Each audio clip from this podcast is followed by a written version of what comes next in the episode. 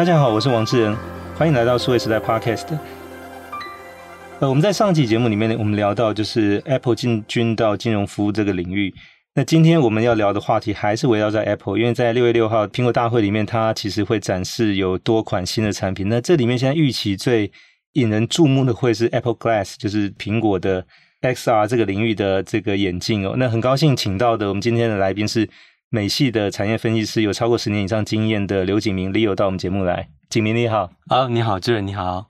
对，那实际上景明是我的大学同班同学，我们在清华动力机械系。那景明是属于成绩比较好的那一个，所以后来一路直升，继续在念硕士。那刚好也是机缘巧合，我们两年前在一次的同学聚会里面碰到景明，那了解就是说景明在研究现在其实是跟这些 LED 相关的应用产品的领域。那当然目前的这个就是 AR、VR、MR 的眼镜，其实是很主要的一块。能不能跟我们听众朋友先大概简单介绍一下，今年大概我们会看到的这个 Apple Glass？的长相跟它的大概相关的产品资讯是怎么样？OK，好，那当然在讲到 Apple Glass 之前，我想大概就先聊一下 Meta 哦，所谓的元宇宙这个眼镜的这个部分。那其实大家回想一下，在去年其实最热的哦，现在现在股市最热其实是 AI，可是在去年其实最热的是元宇宙这个这个议题，对 Metaverse 这个议题。那为什么会有这个议题会变热？在去年，实际上来讲，应该要还是因为。Meta 实际上来讲，它是在呃呃前年的 Q4 年的十月份把公司名字改成对 Meta，Facebook 改成 Meta，嗯，然后带动整个所谓的元宇宙的一个热潮。那当然就是这个热潮呢带动下来之后呢，当然其实在去年其实新，我想其实去年大家听到很多不同的这些产品啊陆陆续续的问世。那当然今年我想今年上半年大家听到最多的就是什么啊？就是很多这些。啊，生成式 AI，对对对，ChatGPT、Midjourney，对对对，Stable Diffusion、DALL-E 2这些，对对。那同时间，另外一个就是大家又听到的，就是像有一些所谓的这种呃，我们讲说 XR 的一些公司开始在做一些策略的调整啊，从 Meta 做一些它的研发、它的业务的一些人员的调整。那其实，在就是一些像呃大陆那边有叫 ByteDance，它也在做一些所谓人员或者做一些策略的一些。字节跳动就是这个呃抖音的母公司，哎，然后就是实际上它的品牌名字叫 Pico 哦，它也在做一些所谓产品的一些呃重新的调整跟定位。那当然呃可以这样讲，就是说以现在目前来讲，就是说所谓的 XR 其实目前面临到的一些呃逆风，在做一些呃策略的转型。那在这个同时之间呢，大家最期待的就是说领头羊，也就是 Apple。看看它的新的这个产品，能够带给这个市场哦不一样的面向，让不管是从硬体，不管是从所谓的软体，或者是 Surface 的部分，让这个部分能够再做演进。那 Apple Glass 呢？其实第一点，我想会让大家比较惊讶的是它的成本，或者说它的售价。其实现在这次的 Apple Glass 的售价会大概在三千块美金。我想其实大家大家都坊间大家都有听到九万多十万台币，对，对嗯、大概九万多十万。那所以大家知道，这个一定不是一般 消费者能够负担的。但它偏偏它又是个消费性产品，它不是个工业用的，像像 HoloLens 微软那种。嗯、那所以说，我们这样就说，其实诶，以它这个定位来讲，就是当当然有它的所谓的呃不得不妥协的一个价格，还有它的呃势必要要卖出这个价格，不然其实它很难去支撑它这个产品。那另外一个来讲，当然就是说，以这个价格，真正消费者一定是所谓的真的是 super 这种 Apple fans，他才真正会去 buy in 这个东西，或者甚至所谓我们讲说一些专业的呃工作者，我想，所以说他们第一代的这个产品，其实很多人把它想说这是一个在试它的所谓的呃水温，毕竟这是在 Apple 来讲是从来没有的一个新的产品。那我觉得，当然，这是所有的在我们讲说 XR 的这个产业，Metaverse 的产业的人都在期待这个产品，看能不能为所谓的 XR 注入一个强心针，引领另外一波的这个所谓的热潮。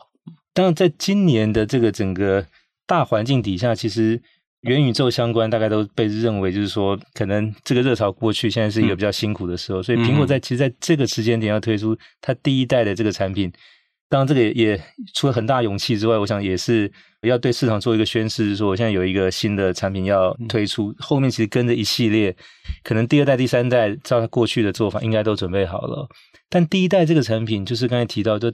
将近九万到十万台币的单价，嗯哼，到底为什么？就是说它这个里面的技术或用的这些零件，嗯是一个什么样的？就是我们所不了解的。OK，那这一次的苹果的 Apple Glass 的比较特别的，我想它主要有三个显示器。那其实有两个，我们叫 Micro OLED，就是或者有一些我们叫 OLED on Silicon。那另外一个是所谓 Flexible 的 OLED。那它其实这个荧幕里面有三个 OLED。那大致上跟各位介绍一下，说它的一个呃这三个显示器的功能。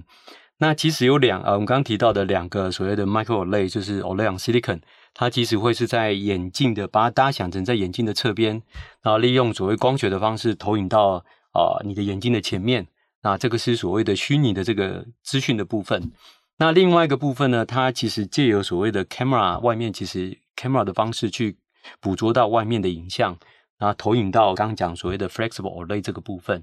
哦，那等于是说有点类似虚拟跟实际的一个，我们讲说交替或是一个所谓的重叠这个概念。所以它不是一个单纯的 AR，也不是 VR，它其实混合，就是所谓的 XR 的这个，或者是 MR，我们叫 MR 的这个对 MR 这个产品。所以其实 Apple 当然。它的目标绝对会是想去做所谓的 AR，但是以现有的这种不管是硬体的技术，或者是说一些相关的这些 component 的这些成熟度，其实现在还没有办法去支撑到所谓的 AR 这一块。所以，当然，我想其实之前我看到有一些呃国外的一些，就他们有去说这个产品其实是有点类似苹果在妥协下的一些产品，它等于是说呃没有办法真正去做到它的 AR 这一块，所以它等于是先以 MR 这个方式。啊，先在产先上这个所谓的呃产品到这个市场，然后再看整个市场的一个呃所谓的反馈如何。以现在目前来讲，大家如果真的有去戴过所谓的我们讲 VR，VR 比较大有机会去戴过。其实你戴过之后呢，其实你基本上你玩游戏或者在做一些体验，你很多比较设计不好的 VR，你可能戴大概十几二十分钟，你就会觉得头晕。哦，其实你的体验会体验感会很差。那 Apple 当然在这一块其实是算它的很在乎的一部分，所以它花了很大的一个成本在所谓的显示跟光学这一块。那就刚提到为什么说，哎，为什么它产品那么贵？第一个来讲说它的 Micro OLED 真的很贵，再来就是说它的光学。那因为它为了要所谓的在光学的部分，不管是它的效率，不管是所谓我们讲的晕眩的部分，或在就是所谓的它的解析度的部分，那所以它其实在那个地方花了很多的成本在这上面。所以为什么说大家会觉得它的产品会那么贵？实际上来讲，它在硬体这一块，它的投入真的是很多。嗯，对。那像这个部分呢，我们来看的话，就是说，当这个其实现在这一类型的产品，不管是 VR、MR 或是 AR，都是我们称为所谓视网膜革命。嗯，就让你的这个眼睛可以有比较好的这个体验感受，然后相对是说带来可能你在使用某些这个应用上面来讲更有乐趣，或者说更有那样的意愿哦。那目前来看的话，就是呃，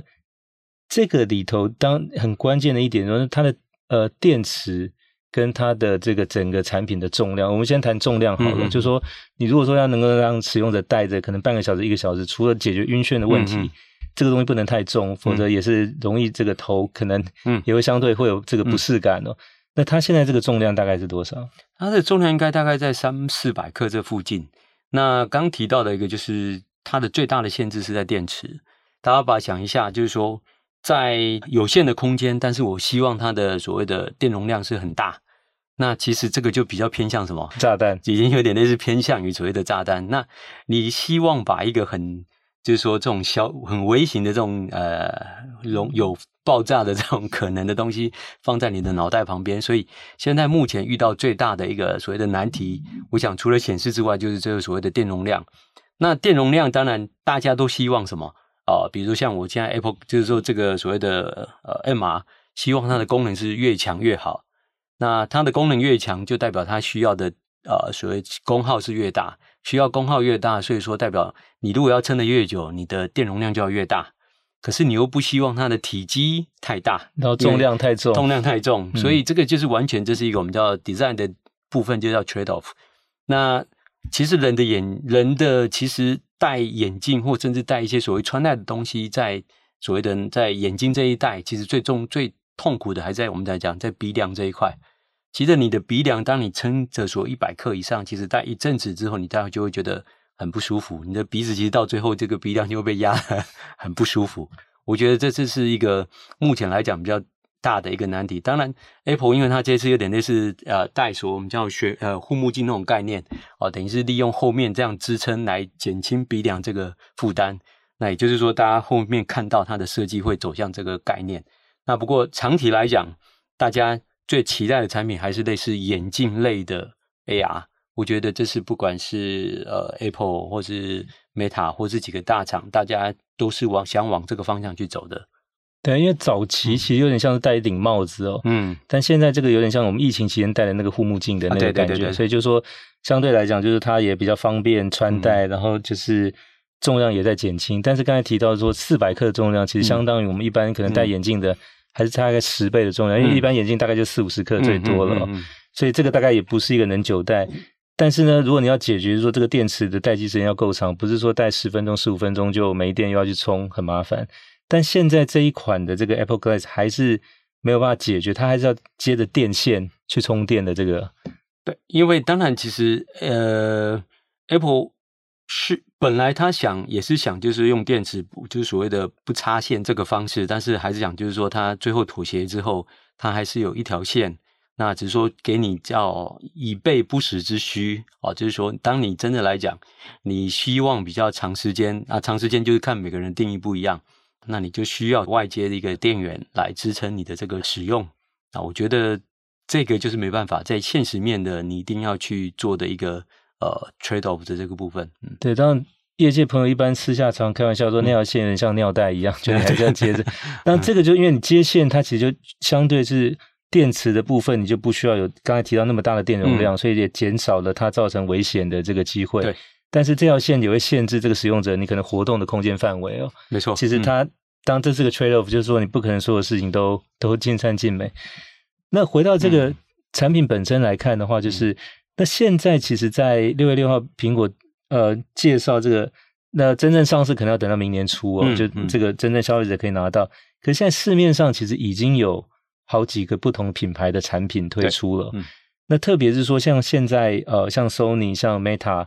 其实在过去这段时间，它的这个产品在市场上也都有一定还不错的这个口碑。那这个部分，景明能不能也介绍一下？就是说，那现在 Apple 的产品出来。可能原有这两家大概可能会有什么样的回应，或者说对他们有什么样的冲击呢？OK，那当然，其实说真的，其实如果我们以产品的定位来讲，Apple Glass 其实跟呃目前市面上其实我觉得比较大的三个品牌，一个是 Meta 哦，它的 Quest，那另外是刚讲 ByteDance 的 Pico，那再就是 Sony 的呃 PS 啊、PS 的部分，那我想这三个应该算是它比较，我觉得目前在市面上比较所谓的，你看说主导的一个产品。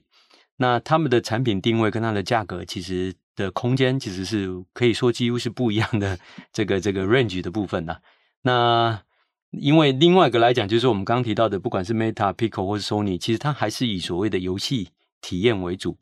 那 Apple 这一块呢，其实它啊、上市，它其实真正想定位的客群，其实已经是想跳脱所谓的游戏这一块。好，那我觉得这就是说，大家对 Apple Glass 这个未来的比较期待的部分，因为说它其实是因为游戏这一块大家都已经很清楚，啊，就是我游戏或是甚至所谓的影音看电影这一块，其实大家都已经知道这个所谓的市场，呃，目前的状况或未来的发展，那其实相对是比较局限。但是呢，像 Apple Glass 这个出来之后呢，它到底能带领的应用上做一些什么样的突破跟创新？我觉得这才是市场上，或者是说整个的 MR 业界更期待的一个部分。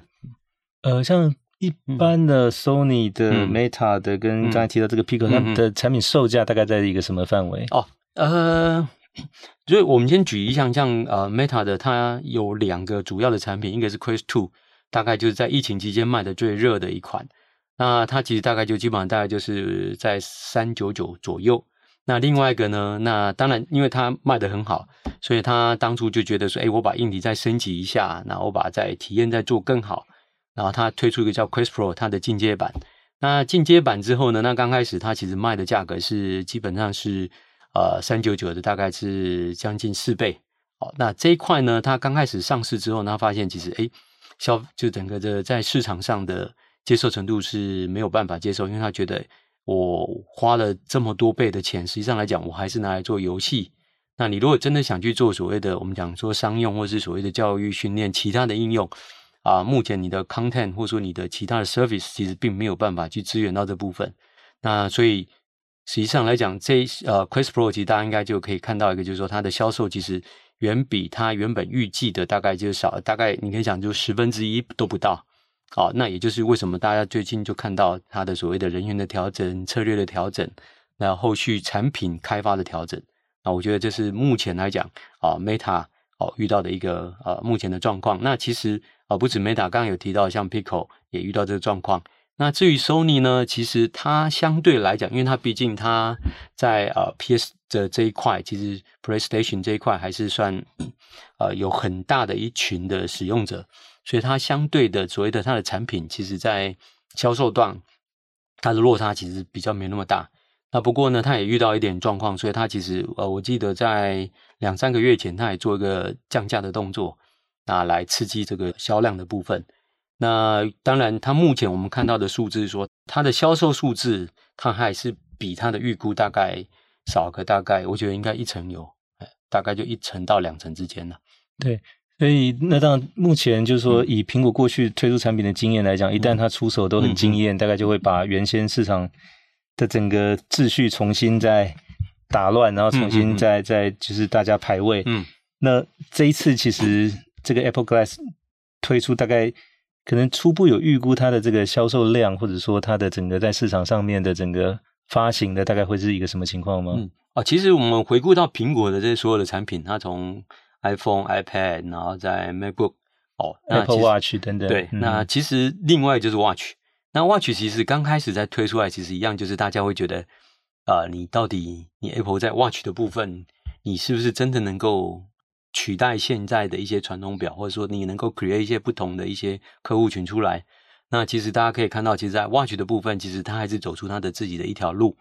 那当然，其实我觉得应该 Apple Glass 也想寻这一块。那虽然这一代其实第一代，我觉得是有点类似试水温这个概念啊。那至于说，呃，我们看到目前来讲说，Apple 给所谓的这些供应链的它的一个所谓的啊、呃，你要把它想说它的预估量吧。那大概 Apple Glass 这一块，大概我应该大概在两百多 K 哦，大概这个附近的数字。那这应该是明年会看到整个的呃销售预计销售的数字。嗯，两百多 K 就大概二十万台。对，这个指的不是一年，是整个产品的 life cycle，就整个第一代的 Apple Glass 大概总共卖的料。其实以苹果来讲呢，应该是说它给供应链的备料的这个数字啦，大概两百多 K 啊。所以这个大概跟 Sony、跟 Meta、跟 Pico 比起来。其实没有比较大，没有比较大，但是因为它单价高，它单价大概人家的可能将近十倍 这样子，是对，所以你可能相当于是其他厂商要卖到大概两百万台的概念，呵。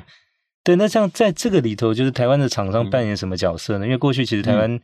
的业者跟苹果的合作，嗯、不管是说零件供应商、嗯、系统组装、代工这些，其实都有很长期的这个渊源。嗯、在这一次这个 Apple Glass 里面。的情况怎么样？哦，其实，在 Apple Glass 的里面，其实台厂还是扮了很主要 component 的一个供应商的一个角色。那其实从我们刚刚讲从半导体，那当然台湾的护国神山其实占的也蛮重要的一个部分。是不是？特别是在那一块，就是所谓的 Micro OLED on Silicon 的部分。啊，对，其实它还有在就是说它的 CPU 的，就是它处理器的部分，其实它还是呃算是很主要的部分。那再来一个，就是它跟 Sony 合作的一个呃 Micro OLED OLED on Silicon 这一块，它其实也算是一个占着一个，你不管是所谓的技术或者是成本上，也占着一个主导性的一个角色。那再来另外一个部分，当然就是台厂的一个所谓光学的部分哦，不管是从所谓的呃光电这一块，或是所谓的纯光学这一块啊，其实台厂的所谓的光学大厂，其实还是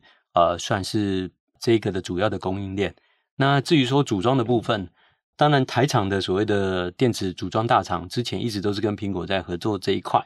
那当然，它因为策略的一些调整，所以到后来就苹果就转到，我想大家应该都知道，转到就是红色供应链的立讯和硕转到立讯去，转到立讯。嗯、那当然，其实虽然对台厂来讲，这个应该是短期间的策略的调整，但是我觉得长期来讲，毕竟以现在目前消费性电子来讲，其实没有太多所谓的创新的东西。那至少这个所谓 AR、VR、MR 这一块，也算是消费性电子里面来讲一个呃大家期待一个产品。那台厂一定不会缺席。那虽然呃合作可能是短期间的调整，或者是说做它做一些策略的一个重新定位。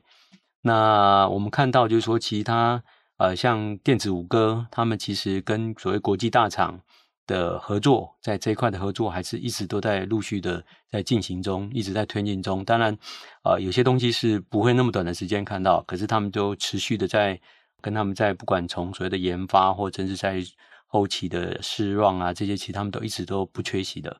对，因为像这个类型的产品，嗯、当然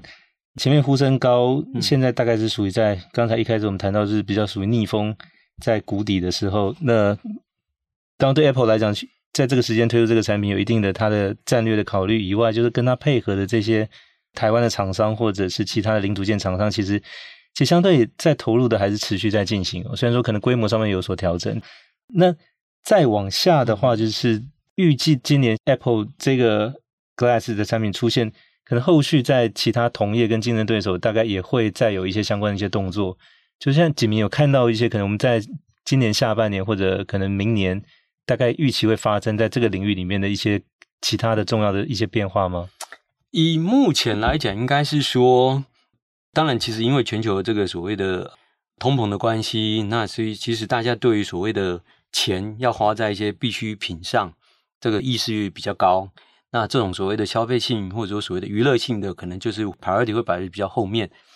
那所以大家为什么会看到说现在很多所谓的这些销售量会比较差？那目前看到这几家厂，其实都在做一些所谓的策略的在调整，或者在做一些人员组织的一些呃精进吧。那我们可以讲精进。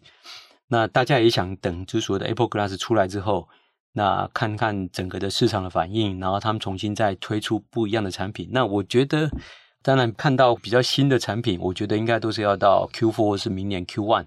才会比较明确，大家看到一些。后续的这个方向跟规划，以目前来讲，应该说，以大家把它想，就是说，目前大家现在都在做一些沉潜的一个部分，所以现在目前最热的还是 AI 那一块了。那 MR 或者说是 AR、VR 或者 MR，其实除了 Apple 之外，其他人应该会先稍微先修兵一下，先培养一下实力这个部分的。嗯，大概也看 Apple 的动作，因为它一向就是说出手就会很不一样，所以大家可能也先观望。再来做后面的这些调整呢？没错，没错，这个我觉得应该以现在来讲，你其他品牌去推出类似的产品出来跟 Apple 打，其实现在这个时机点都是不是一个好的时机点。对，但是嗯，这个 Apple Glass 它本身会搭配一些应用吗？因为像你零七年 iPhone 出来的时候，其实上面因为它有 Apple Store，有很多其实可以下载好用的一些 App，包括像 Google 地图等等之类的这些东西。那这一次的这个 Apple Glass 会搭配一些就是。应用软体或者说一些内 content 的部分在里面吗？哦，其实一样啊，就是说，因为毕竟 Apple 还是先以硬体先出来，那它的软体其实我们讲 iPhone 它的很多 App 其实最后也是陆陆续续才一步一步到位。那 Apple Glass 其实出来之后呢，其实它本身来讲，它一定会有一些所谓的呃 software 或者说一些 App 去支持它。可是呢，你要在这么短的时间，或者说一上市，它马上就有完全不同的。这些所有新的这些其实到位，它其实短期间不会那么快。那也就是为什么说 Apple 其实它对这个产品的规划绝对不是说一两年的事，它其实会是跟 Watch 一样，就是做一个很长期的规划。对，就是它在产品的这个特性跟可能将来的这个更新发行上面会比较类似 Apple Watch，而不是 iPhone，因为 iPhone 就是每年一款新的啊，但 Apple Watch 是不一定哦。就是所以这个部分的话，就是说它其实还是比较像是 accessory，就是一个配件的概念。就它不是像，比如说 iPhone 是一个你可能随身都要带在身上，每天大概不离身的。嗯，对。那再回过头来，就是那我们看到它接下来第二代、第三代的产品，包括它的同业，其实都应该想办法，首先是要把这个产品的重量要降低哦。对。嗯、那相对是说，可能电池这个大概比较难解决，所以那条线大概还得跟很长一段时间哦。嗯、那再来就是说，这个显示的技术上面的这个改善，刚才提到，不管是说像这个 Micro LED 或者 Micro OLED、嗯。其实现在的制成良率其实都不算太高，大概可能就是只有两成到三成左右。那这一块刚好也是景明的专长，就是我记得你在当产业分析师之前，在一家公司里面，其实当时你的这个老板是得过这个诺贝尔奖的这一位是中村修二，对，因为他就是显示方面的专家嘛，LED 方面的，对。所以那像这一块的这个技术的推进，大概我们可以预期它会是一个什么样的 roadmap 呢？当然以目前来讲，就是显示的部分，其实第一个来讲，我们讲就是解析度啊，再来就是说你的视觉的这个感觉，那再来就是所谓类似亮度这个部分。那以现在来讲，为什么说其实它会比较耗电？当然中间有一个部分很大的损失是在来自于光学哦，所以其实这也是台厂很有机会的一个点。其实你显示的亮度出来之后，你因为你的光学，结果造成很多的所谓的损失。那你损失之后亮度不够，所以你就只好就是再把亮度往上拉。亮度一往上拉，其实你的电池的耗电量就会往上拉。所以其实有点类似是一个所谓连锁效应。那下一步当然就是 OK，我本身我把我的显示器的亮度啊的效率做得够好，然后我的光学其实它的损耗可以降低。那其实自然我就可以做很多的所谓的省电的这个部分。因为毕竟显示，我们讲说在 MR 这一块，其实占的功耗还是算是大的哦，所以未来的部分一定会朝向就是我们讲说高 PPI、高解析度的这个概念。在另外一个很重要的部分，就是怎么样去做高效率省电哦，能够让哦我同样的一个功耗，我的亮度可以拉高啊。同时间呢，如果我们能够在光学这一块的部分，能够让它的损耗降低。哦，那其实这个才能够真正解决到，不管是重量、功耗，哦，这是一体的这个概念。这个将来会类似发展成一个类像摩尔定律这样子，就像比如说过去在细晶片制程上面的这种，嗯嗯、比如说它有个每十八个月或每二十四个月，它比如说成长一倍的这个，嗯、就它的这个电路面积缩半，就是在 LED 上面会有类似将来发展下去这样的一个规律吗？呃，其实产业都有类似这样的规律，只是说其实当然。以技术的所谓 roadmap 上是看得到，但是实际上就是变成一样，就是大家投入，就是说，如果产业能够投入更多的资源在这上面，其实它的演进会更快。那一样，就半导体，其实为什么它可以演进那么快？因为所有的这些资源哦，其实都投入在这个上面，不管是设备、材料、制成的演进。那同时间一样，就是说，不管在 AR、VR 这个显示，从我们刚刚讲所谓的不管 Micro LED、Micro OLED 哦这一块。那其实我们就看到，其实现在越来越多，呃，所谓上中下游的或者是设备厂一直在投入这一块。那我们当然也是期待它后续的，不管是它的亮度或者是它的成本，哦，能够就是像刚刚提到的所谓摩尔定律这样的概念。是。那我们今天也非常谢谢美系的产业分析师刘景明 Leo 到我们节目来跟我们谈到，就是即将看到的 Apple Glass。那当然，我想这个对多数的听众朋友来讲。十万块钱台币其实还是一个高的价格，所以 可能对我们来说，大概就是预计可能第二代或第三代，等到它的这个产品可能价格再往下降。那当然，对有很多的苹果的这种死忠的粉丝，有点像看《星际大战》的系列电影一样，就你每一集出来，我一定要排队，前两天、前三天去排队，然后搭帐篷，我就是一定要 参加这个首映会，感觉加入某一种仪式这样子。那其实这个还是还是有不少，对对对，还有一定的这种所谓的粉丝了。所以它全球大概二十万台的这个，大概可能光是把这个粉丝算进来，嗯、其实这个达成的可能性还是蛮高的。还是有啦，因为苹果毕竟它还是有基本盘呐。是，好，谢谢景明，不客气，也谢谢各位听众的收听，希望大家喜欢这集的内容，欢迎给我们点赞、转发，也请持续关注和留言，我们下期再会。